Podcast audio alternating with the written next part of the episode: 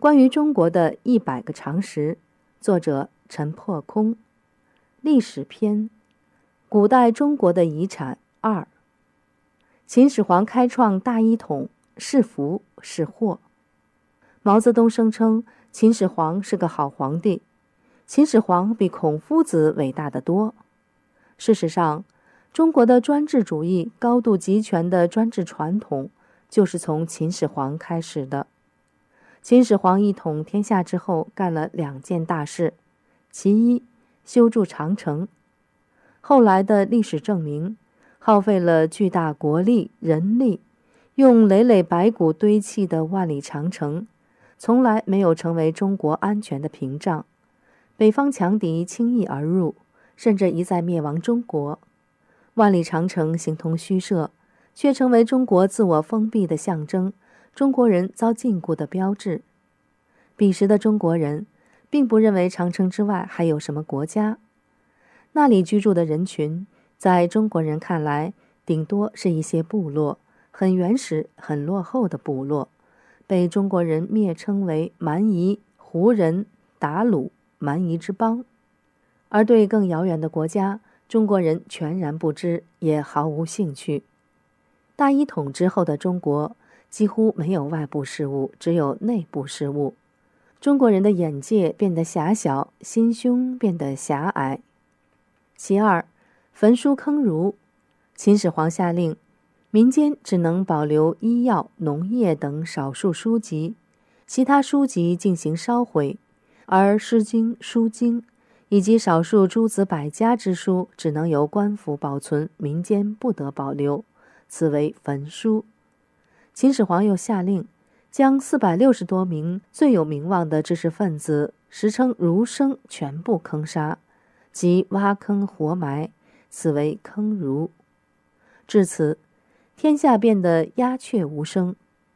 秦始皇焚书坑儒，钳制思想，灭人道，兴霸道，不仅让中国人感受到切身的恐惧，因恐惧而明哲保身，丧失正义感。而且让中国人思维力衰退，丧失个性与活力，变得愚昧。此后两千年，中国再没有出现过真正意义上的思想家。可以说，中国人一步步沉沦，人心一寸寸变坏，始自大一统之后的秦朝。暴秦之下，类似春秋战国或更早时代的忠义故事逐渐变得稀有。残暴无道的秦王朝只维持了十五年。秦王朝虽然覆灭，但随后建立的汉王朝却继承了秦王朝大一统的格局。此后的中国，凡两千多年，虽然分分合合，亡国与复国，但多数时候维持了大一统的格局。地域上的大一统，伴随思想上的大一统，即专制主义、极端独裁。秦始皇及其开创的大一统，对中华民族而言有害无益，是祸而不是福。毛泽东大赞秦始皇，乃是为自己的独裁辩护。他有言为证：秦始皇算什么？他只坑了四百六十个儒，我们坑了四万六千个儒。我们镇反、镇压反革命，还没有杀掉一些反革命知识分子吗？我与民主人士辩论过。你骂我们是秦始皇不对，我们超过了秦始皇一百倍。骂我们是秦始皇是独裁者，我们一贯承认。他们说的不够，往往要我们加以补充。但就造反派毛泽东本人而言，如果活在春秋战国，或有所作为；如果活在秦朝，必定被砍头。毛泽东成长在民国初年。